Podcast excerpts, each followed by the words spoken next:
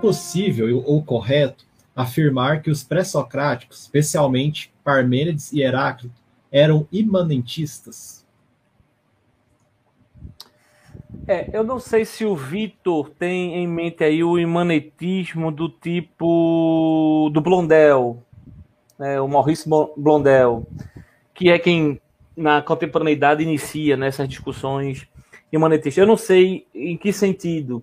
Se imanetismo aí está contrastando é, simplesmente a questão de uma existência é, transcendente, que não é o caso, por exemplo, do, do, do, do Blondel, né? ele fala do imanetismo enquanto estudo da condição humana, né? na, na, na, que, que antecede, inclusive, as, as, as categorias que serão utilizadas posteriormente no existencialismo, na fenomenologia, é, Hannah Arendt, por exemplo, né? o Heidegger, é, o próprio Sartre, deste homem marcado pela finitude, marcado pela pequenez, marcado, marcado pela limitação, marcado pela, por, este, por esta ligação com, com, com aqui, com agora, com o presente, né, etc.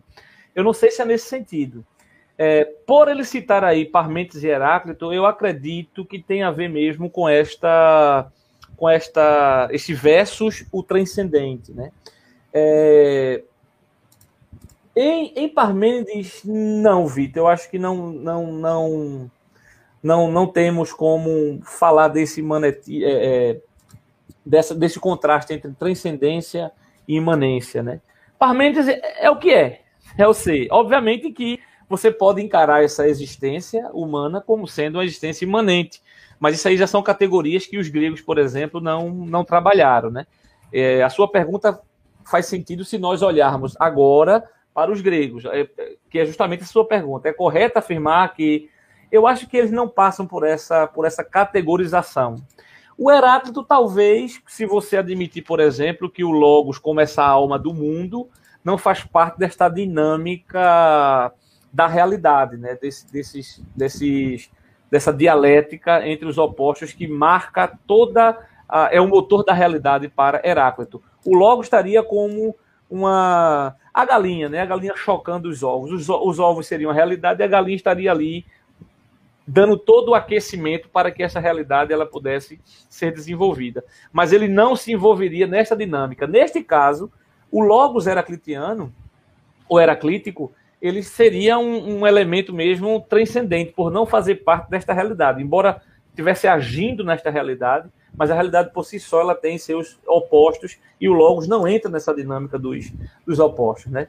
É, fica, fica muito complicado fazer essa categorização porque eles não, não, não estão discutindo essa categorização. Né? Se, se imanismo aí, é, se por imanência você está falando sobre a condição humana, eles não tocaram no assunto. Se está falando sobre o contraste entre imanente e transcendente, fica muito difícil ver transcendência na, em Parmênides, porque o Uno é a realidade, e se tiver a relação imanência e transcendência em Heráclito, a transcendência é unicamente do Logos, né? essa alma do mundo que faz com que, que mantém essa dinâmica interna de toda a realidade.